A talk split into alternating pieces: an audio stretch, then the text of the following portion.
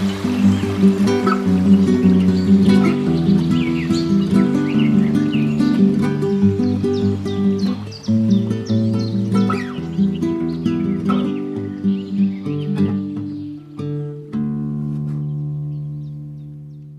Liebe Hörerinnen und Hörer einer weiteren Folge der Interviews for Future. Die Einleitung ist kurz auf Deutsch. Wir wollen gleich aufs Englische übergehen, denn meine beiden Gäste ähm, sprechen Englisch. Es geht heute um Biodiversität in den Böden. Und hier gibt es eine interessante Untersuchung, eine Studie zur unterirdischen Biodiversität im Wandel. Ähm, lässt sich auch so gut recherchieren. Und nun wollen wir ein bisschen was darüber wissen. Welcome Eliana Duarte and Carlos Guerra. Hello. So I'm Carlos, and I work at the IDIV, at the German Center for Integrative Biodiversity Research in, in Leipzig, but I also belong to the, the Halle University, and I'm an engineer from the past that uh, more and more works with ecology and uh, ecological uh, problems in soils. Hi everyone, I am Eliana Duarte and I am a mathematician. I am originally from Colombia and uh, I used to work in Max Planck Institute for Mathematics in the Sciences as a postdoc and I am currently a postdoc in the Mathematical Complexity Reduction Group in Magdeburg. And uh, originally, I was more interested in pure mathematics, but more recently, I've been shifting, uh, changing my focus to um, more applied uh, concepts like statistics and causality. Okay, and so it comes together that you're both um, you're the the main heads behind this research about um, underground biodiversity, and the goal of this research is for sure to show what is the situation still now, but with a few with a look in the future, what will happen and happen and happen. That's right. That's true. So, uh, so there's a lot of research uh, already being done at, the, right at this precise moment about what are the patterns, the current patterns of soil biodiversity. It's still very recent by comparison, for example, with plants. There we have plant atlas for decades, and we don't have a soil. So the first soil biodiversity atlas is from 2015, which is by comparison very very recent. And what we want more and more is not only to understand these patterns, but as Eliana was saying, we want to understand what drives these patterns. So, what are the things that uh, really matter for soil biodiversity? And part of those things we, we are we are learning are related to climate and to uh, land use change. And with that information, we can also try to understand in the future with uh, different futures, so with different ideas of what that future could be, what would be the impact on these soil organisms? So biodiversity in underground is something that's not visible. So if the if a if a um, wood is dying, we we can see it. If if something is happening there, we don't see. Um, there is a is a um, visual, for sure you know it. Uh, it's it's a, it's a pyramid that shows on top the humans and then the mammals, and then it comes down and down and down. And on the on the base there is this where you make the research for the biodiversity in the underground or the little ones, the the bacteria and so on. Um, this for sure is is only a meme. Um, but is this is it a is it a true meme? So can can we say it easily like this that it's based the higher higher um, life is based on this ground? Uh, that's for sure. Uh, and actually, most of the impacts that we see. So most of the things, for example, when we lose fertility in the soil, when we have uh, better or worse in this case crop production, this is already something of it's an effect that of something that happened in the past to the soil. So we first did some type of damage to the soil community that then will reflect on the things that we benefit from. And um, this is uh, was uh, actually well, it's part of other studies that we are also conducting on how we benefit from soils and what are the visible effects of those benefits. Uh, but most of the impacts do not it's not instantaneous. So we, for example, soil erosion is another aspect of this. Soil erosion is something that also is a danger for soil, so it also degrades soils. But when it happens, it also reflects something that happened before. So something happened before to those soils that degraded the communities that are there. Then you have soil erosion, and then you have a worse effect.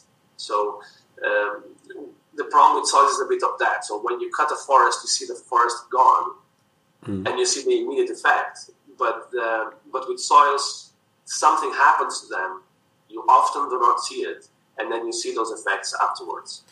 And uh, Eliana, so your part much more in this this research is then to to take all these data we have um, and I would say sort them to bring them in a in a in a, in a kind of mathematical um, system or to to to show show in a, in a mathematical way um, what is the side effects, what's the effects beyond um, them, and, and how it will go, and and from the other side, from where it went. So is the mathematics you do um, one one um, tool to look what happens in the past when you have data from today?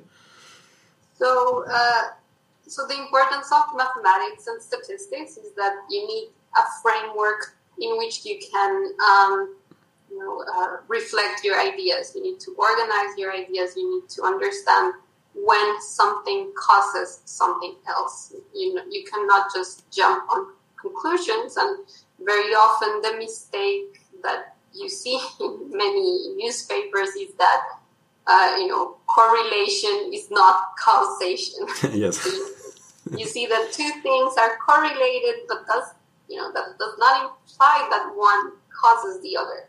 So in order to have like a clear understanding of what are, for example, the drivers of soil biodiversity, you need to first start with a reasonable uh, mathematical and statistical approach to to be able to frame it in this way.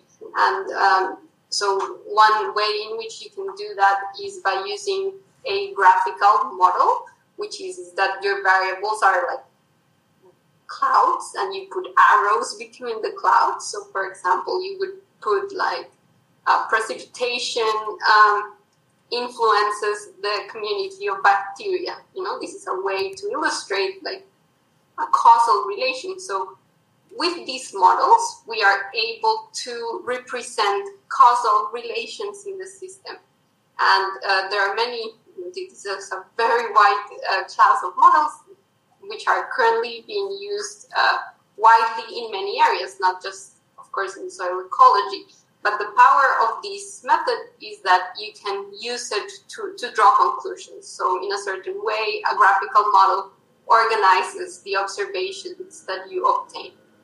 And now, of course, once you are organized, then you would like to uh, see if the way you organized your model uh, allows you to answer the answer the questions that you have. Okay, so so for example, you would like to know what will happen in the future, right? So you have your data and you want to make predictions, and for that you need to understand you know certain mathematical statistical limitations, and the idea is that um, know in this project in particular we we used one of these models to attempt to make prediction predictions under different possible future scenarios of the development of uh, things on Earth, for example. Yeah, and one important thing here is that um, most uh, research is done in a very so there are several classes of models, um, but most research does not try to d- describe the entire system. We also did not describe the entire system, but the approach that Eliana was describing with these graphical models and to try to understand how things relate to each other allows us to have a more system perspective. Because, for example, rainfall does not influence directly or not, it's not a direct path from rainfall to bacteria in the soil. It influences the plants that you have there. It influences other properties of the soil. And with this system representation, what you actually do is that you you account for the influences, for example, of rainfall on the soil properties, on the, for example, on the soil pH, on the uh, amount of vegetation that you have, and then you cascade those influences to what we have in the soil. And this is what this was part of our research uh, in the paper that you referred to, but it's also part of our research in other studies where we try to understand the system complexity a bit more and try to illustrate what is happening at the moment and what can happen in the future with that. That's interesting because in your paper you're writing that, uh, or otherwise, um, the normal idea with coming um, about um, biodiversity in the ground is maybe okay, the the um, the chemicals from from um, from industry and those things. This is a big impact, but you write no, it's the it's the it's the climate change itself. Is this a good example for this effect that you have the climate change bringing less water, the less water bringing the plants are dying, the plants don't have the roots that are working with underground together with rain worms or whatever, whatever and ever. So these kind of, of, of following and following and following and complex system effects. Yeah. So the, in our in the particular paper that you are referring to, we don't account for directly. We don't account for pollution, for example. But this would be a, a, good example of that. And for example, uh, in our partnership, uh, so ecologists and mathematics and mathematicians, the, the critical point there is to find um, reasonable ways so reasonably mathematically and in mathematics and ecology, to represent these systems um, that we can then draw conclusions. But it's, it's exactly like that. So we have different climate aspects like temperature, precipitation, and others that have a cascade of influences of more indirect uh, effects that then repre- are represented in the diversity of bacteria in the soil. Yeah, and, the, and, and maybe like like the like, like a cow, it's eating the, fla- the the plants and then comes behind out of the cow, and, and you have different different things that go with the rain later into the ground. Um, you said it's it's a uh, research um, looking into the future. Um, how far does it goes in your research into the future? Well, we go. it depends a bit. So we we uh, we try to go. There are two two types of um, ways of predicting our future. And maybe Eliana can explain how we did it mathematically. But what what happens in currently in research is that you can have independent estimates of our collective influence on the temperature. So, for example, you can say, okay, up to 2050, we will produce this amount of carbon and globally, and that this is the effect of this amount of carbon on the atmosphere and uh, for temperature, for example.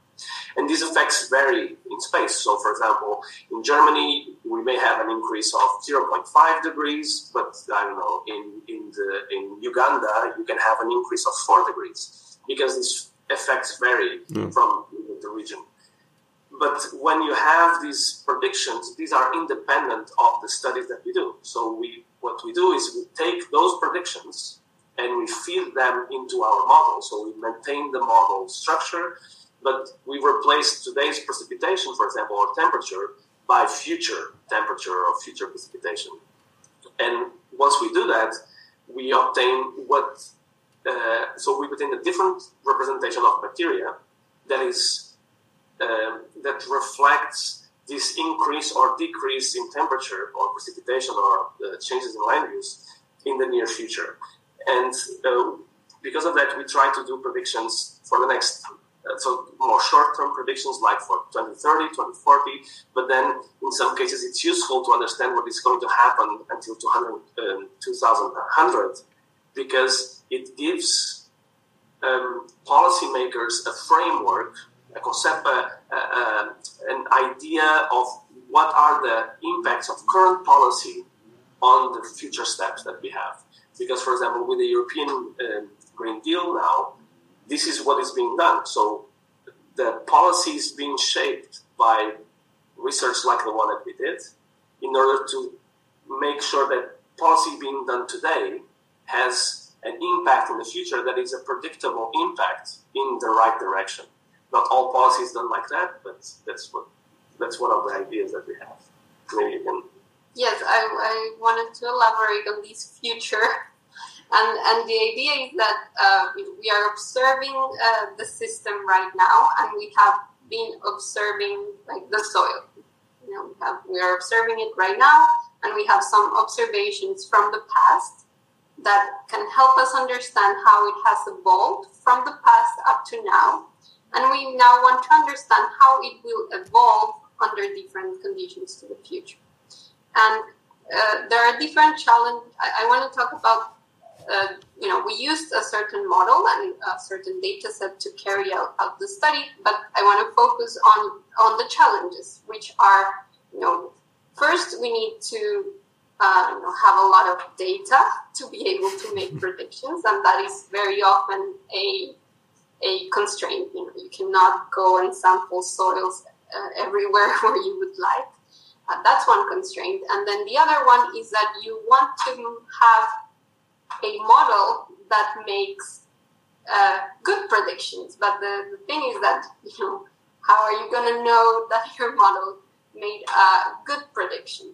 So this is when more of the mathematical statistical challenges come up, and you know graphical models are very popular in uh, artificial intelligence and machine learning to to do predictions. So uh, we uh, have an approach in the paper that we did, but you know part of the challenge is you know have more data and also try to uh, develop more math and statistics to see what will the future be for soils specifically, for example. There was, um, or maybe before I ask this, um, can you have maybe for, for people, we all have a computer at home, some, some are gaming with it, some have a few, few, for sure working, but some have few films on it or whatever, data, data, data, and the machine works with the data. Only for get a feeling about, um, the mass of the data you used, um, can you bring this in a little bit in a, in a scale between uh, the, the, normally maybe gaming computer wouldn't really work with this? uh, what kind of, of, of, machines do you use, and how how how long time it does sometimes for for doing the calculation? Um, so it is. Um, let's see. I think we, I'm trying to think how long did it take uh, the, the computation, but but I mean there is. Um, uh, first there's the part in which you you know process the data and formulate a model mm. and then you have to run the model for like the changing um, parameters in the future for example climate temperature okay um, uh, so let me just let I understand. So, so, so you you take, took the data on from this data, you form the model, and then you use the model you have for for um, looking what's come in the future and so on and so on, so on to, to let run it. That's that's right. Okay. So um, you know the there, there, comes the part in which you are you know, building the model and understanding which is the model that you will use to make your predictions, and then uh, then you send it to Carlos, and Carlos uses his computer to you know uh, run this model uh, in a map of the world where you have like a certain values of precipitation, temperature, and other variables uh, to be able to make hmm. make a prediction. And I think you would know better how, how long this did okay. it take to run this model. so we, uh, it's possible to run not in a normal computer, so not in a laptop, I would say, yeah. uh, but in a, in a gaming laptop, maybe. Uh, what we are actually do, so I did both actually both IDIV and uh, the MPI um, have um, server clusters. So not a cluster like a scientific cluster. We also have access to those, but for this type of calculation, it's not necessarily the case because we also so these predictions because of data constraints actually and because of uncertainty are done in a very very large scale. So it's it's it's not going to predict Leipzig. So if you go to our map, let's put it like this, mm. and you click in Leipzig, the predictions that you are getting for specifically for Leipzig are are not useful because it's it's one big area where everything has the same value. But uh, so because of that, we can we don't have to go to scientific clusters, but we still use servers. So we use a, a dedicated server to to do these calculations, and it's like a, a, a, proper computer. So with I don't know, in our case, I think it has like 65 core or 64 sorry cores and I think okay. a terabyte of RAM, something like this, that does these calculations, and then it, they take some base. You know, it depends on how how we do it. Yeah, this would be a very, very good gaming laptop. um, well, now with AMD. Yeah. okay. yeah, that's that's maybe maybe good for you in the end that the gaming laptops are existing because there's there's some science about these machines and for sure it goes in every other you can use it for other things. For sure not the gaming laptop, but the science behind it's fast, fast, fast calculating. It's not so bad. Um, but for sure, that's for sure. Um, that we we we have lateral benefits from developments in other areas, and this is not only on on the machines in terms of like in computing. For sure, we receive benefits from that. But for example, from an ecology point of view. Uh, it's really beneficial to work with other people like mathematicians that are from completely different fields uh, and see the, the advantages of bringing that science into, uh, in this case, into ecology.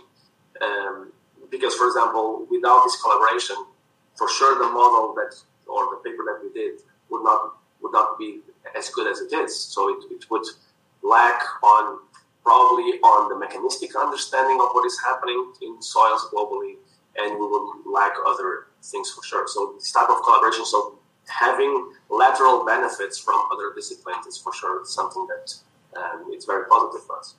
Okay, yeah. From let's go back to your research coming from the from the machines that are doing it.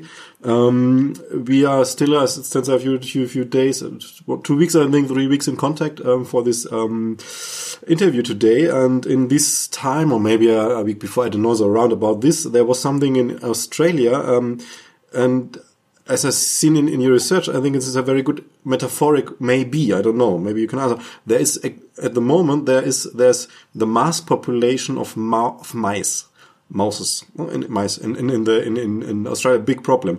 And um, there we see exactly that the problems of the effects of the climate change and, and biodiversity crisis at all is not only that it goes less it changes. So you have you have so much mice you never had. If there would be more kangaroos there would be less mice maybe. And um, or mouses i'm not sure if what's uh, right in english. Um, and you you write that it's in the in the future it wouldn't become to the point that the all the bacteria you have in the ground go less. It will grow up. So yeah. for the first moment oh that's good. But what's your answer? Exactly. So the the not all increases are good. Okay that's that's the key word or the key message there. The the in the case of soils, what we see not only so this study only focuses on microbes, but coming from other studies, what we see is that microbes tend to have uh, tend to thrive, so tend to increase their uh, local richness, and invertebrates, for example, tend to decrease. So it's not positive for all groups, and different groups in, in the soil will have different impacts. Uh, what is happening, or what we uh, show with our studies in the case of microbes, is that local richness, so the richness that you find in your, let's say, in your plot outside of your home, tends to increase. It's particularly in temperate systems. So it's, it's a global phenomenon, but it, particularly in temperate systems, this, this tends to be the case. What happens is that uh, it's not that you get more species. That's not what we are saying. Mm. What we are saying is that your plot outside of your home is going to have a tendency to be more equal to the plot of your neighbor or to the plot of someone else in, in I don't know, in Frankfurt.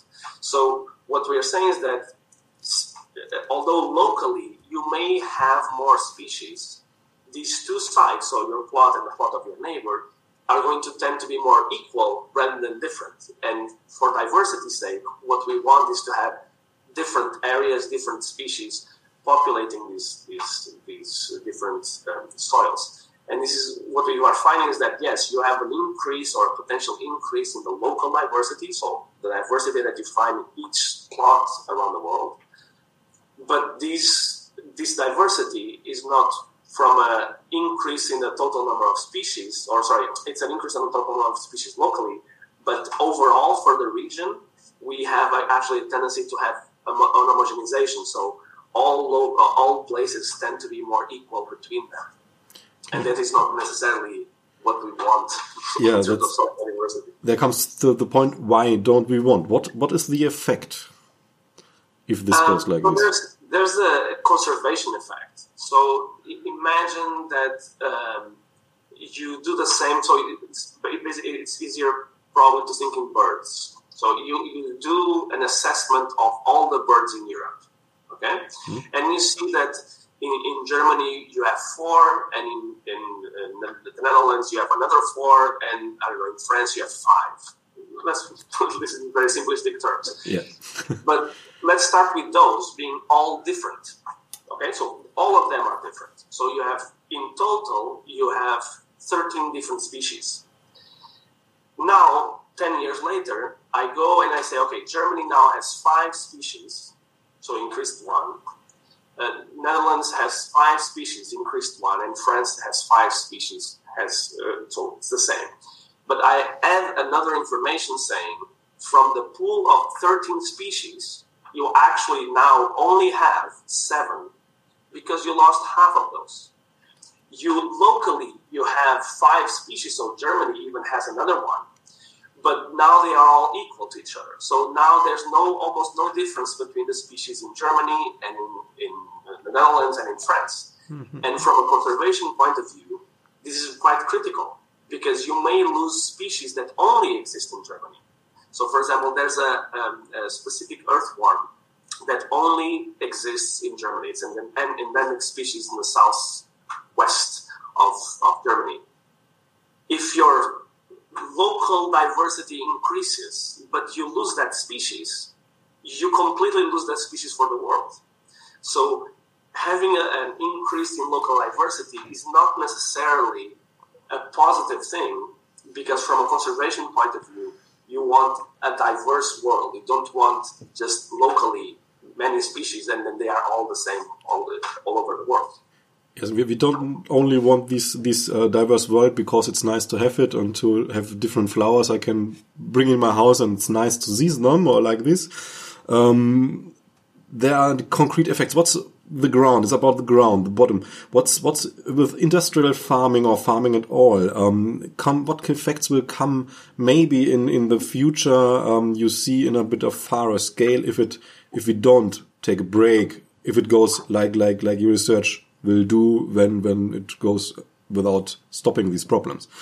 Is there the same effect that you have maybe that in the ground less less diversity means less diversity of of, um, of fruits we can farm maybe like this well it means uh, probably more problems to cultivate because in a parallel research what we showed is that so you see this increase in uh, soil microbes um, with uh, potential futures but we, what we also see in the in parallel research is that that increase comes with an increase in the proportion of soil pathogens so what happens there is that yes, your local diversity increases, but the amount of plant pathogens that you have in your local soil also increases. So if you think long term, this means that you probably have more diseases related to the, the your cultivation. You may still plant the fruit, but maybe they are not that big because the plant struggles to to to have the fruits. and so it has issues related to um, uh, content also to uh, pathogenic influences on the plants. So local increases are good, uh, but they have hidden within those local increases features that us humans and our society may not necessarily see as a benefit. and, and this is part of our um, uh, research is to understand where where are the thresholds, where are the, limit, the limits of the overall benefits that we get from soils and how those express in terms of uh, local richness of uh, soil organisms. And where exactly are we are staying now? What in this point, and where we are? Where's the scale going? What staying um, in terms of yeah, the term of um, there comes the point that it get really, really a big problem. Um, for sure, if maybe in if 200,000 years ago a volcano goes up, it's a problem for pollution the air, but okay, mm, yeah, it goes through. But if there are many million and million of volcanoes, or maybe a mankind with, with, with, um, all this CO2, uh, then it goes comes to a point where it's a problem. The first maybe two hundred thousand cars in the world don't have were a problem, but it goes more, and more, and more, more. No? And where come where where you made this research and you see the points where it comes to to really problems, and where are we in this now? So this is where actually my collaboration with my uh, mathematician friends um, comes handy because the right answer to give you is we don't know. Mm-hmm. So the the the problem with um, most climate predictions, even the ones that aim for an increase of let's say 0.5 degrees in temperature, they are based on the ex- collective experience in terms of research of what that could be in terms of uh, you know consequences for society. But in reality, there is no defined threshold. So there's no way of saying that if Germany gets a one degree increase in temperature or a 1.1 degree in temperature increase in temperature, that there's a dramatic difference. So there's no way of us to point to a specific number and say that's the number. And this is the thing that this is what what I can tell you about soils, or what we can tell you about soils is that there's no specific number to say something like that. I also want to emphasize, and then be correct me if I am wrong, my ecological understanding is that uh, for uh, soil organisms, uh, there is no really uh, as Carlos was pointing earlier, an atlas. There is no there is no uh, widespread uh, consensus or this is the amount of biodiversity that we have right now. If this happens, then we will lose this amount of biodiversity that does not exist. So understanding what are the different species and what they provide for the soil and you know, the ecosystem is something that is not like finished uh, as of today. So understanding what is that number, which is the tipping point from like you know, we're, losing it because the soil you know is degrading or we're losing species. There, there's not an understanding of that because you know to get to that point we need to understand much more about soil than what we understand today. Yeah, but there's also another point of view to this because while that is true, there are some things that we already know.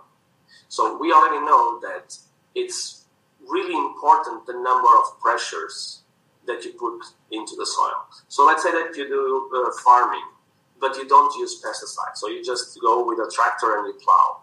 That is already a pressure to the soil. But if you put fertilizers, is another pressure to the soil. And if you put pesticides, so when when you stack up pressures, you will get, be going to get worse results, independent actually of the number. Oh, sorry, independently of the pressures. So if you put tractor fertilizer pesticide or tractor fertilizer something else, if it is a pressure on the soil, you will get the same type of worse results. So uh, if we want to see, we, did, we, we still didn't uh, evolve to do this in this type of study, but if you want to see it in that way, in, an, in economic terms, it's basically our threshold is where when the farmer loses the capacity to put inputs in the soil, so money into buying fertilizers, pesticides, and everything, and starts losing money because they have to put so much because the land doesn't give it anymore that they, they don't win any money in the end. If we are there yet or not, in some regions of the world, yes, we are. Mm. We we had massive um, um, immigration from uh, North Africa because of issues related to soil fertility and to issues related to climate change. Not only, of, of course, with also with war, but mm, mm, there are many things happening in the north of Africa that relate to food scarcity, and this is an issue related to soils and to soil degradation. In maybe in Europe we're not there yet, but but with I prefer to prevent that future than to reach it. So we, we talked much about the, the problems in biodiversity in the ground. So what's from the other side? What things are very good for for this world down there? Maybe roots from from from from from trees or plants, other plants. Maybe maybe it's really the um, what falls the back out of the cow or whatever, whatever. So what's what what things if you if if I I'm a politician ask you, hey, I want to make my my ground better. What should I do? What is the best for it? Um, so uh, nowadays, I would have to say that you, as a politician, would have to have a nature conservation policy for soils. So we cannot any longer. There's there's no more time to look at soils from a farming perspective only. It, you still have to look at it from a farming perspective because you still have to grow food, and it's important to, for example, decrease land degradation in farmlands. So we, there are some measures, and in, in the case of Europe, actually, we have several um, already regulations, quite good regulations about preventing soil erosion, preventing land degradation. Uh, now with the Green Deal, it's going to just in, in, that sense, it's going to be better. So we will have more regulations, probably more transparent regulations for farmers, uh, hopefully, that, to halt uh, land degradation in farms. The problem is that soils outside of farms are invisible to everyone, not only to the farmers, but to everyone, like all. And we need a policy. So if you are a politician, what we need is a nature conservation policy for soils where the same way that you target a specific plant or a specific forest or a specific uh, bird, you also target specific soil animals to promote their habitat and to promote their uh, conditions. And this will vary from species to species and from area to area. But there are several studies that, for example, point out to, in of forests, there's this um, mechanism of dead wood. So you just basically you you see a tree falling and you leave it be. So you leave the tree in the middle of the forest, just degrading, and that actually creates habitats for soil organisms. Um, and there are so there are several management orientations that one can follow after a policy decision like having a nature conservation policy for soils is made. But first, we have to go uh, this step further. That we don't, we are still not there yet. Yeah, something we have to do in, in every part of of um, biodiversity crisis and climate change, holding the systems alive. Um, for sure we can can talk much longer. Uh, I don't have uh, there would be questions much, but if I would maybe end with with the open part. So if you have something you really want to say, you say okay, maybe it's this is the essence of your research, or maybe some big more personal how you, it drives you to do this, or what else. I would give you now um, the time to um, say something. I don't have to ask for because maybe I don't know the question. well. Um let's see. You. What I would like to say is that uh, so we're talking with scientists for future, right? And I think uh, a good part of the future relies on strong mathematics, of having sound theories, of like having the tools to understand the world around us, so that we can have a better future. So uh, maybe your audience. Uh, doesn't see it this way, but I'm a mathematician and I think really mathematics is part of the scientists for the future. Yes, I agree. okay. um, no, what I would say, um, not as eloquently as my uh, colleague, but uh, what I would say is that uh, in, because you are you have a German public, Germany is actually doing a lot uh, right now, in this precise moment in time, a lot to develop the future of soil uh, research and of soil protection. The, there's the BFN, uh, so the BFN is a German agency for uh, biodiversity monitoring, and now they are investing a lot of uh, time, a lot of resources into the future of soil monitoring in Germany. Um, there is also, for example, in the case of the nature protection, there is actually some states that have specific regulation for the protection of soils. So Germany, in the in the broad spectrum of things, uh, is actually very well positioned. Nevertheless, Germany does not have a nature conservation policy that includes soils. and this is visible across land, the, the, different protected areas uh, across Germany, where we see that the management plans do not refer to soils as a protection uh, system, but as uh, something that provides, for example, habitat for other plant species or for other species of, of interest. So, uh, for the future and for your audience, it's important that we uh, at least educate ourselves and educate politicians also as part of our societal agreement that this uh, um, this policy has to be clear from the start. So when you create a new protected area, it's not only the birds that you should worry about. It's not only the plants or the forest that you should worry about. It's not that hard to make a hole in the soil and see what is out there to see if you have something special that you should really care about um, and that you for now you are not caring. Okay, Carlos, Eliana, uh, thank you very much for this insight in your research. Thank you. Thank you very much.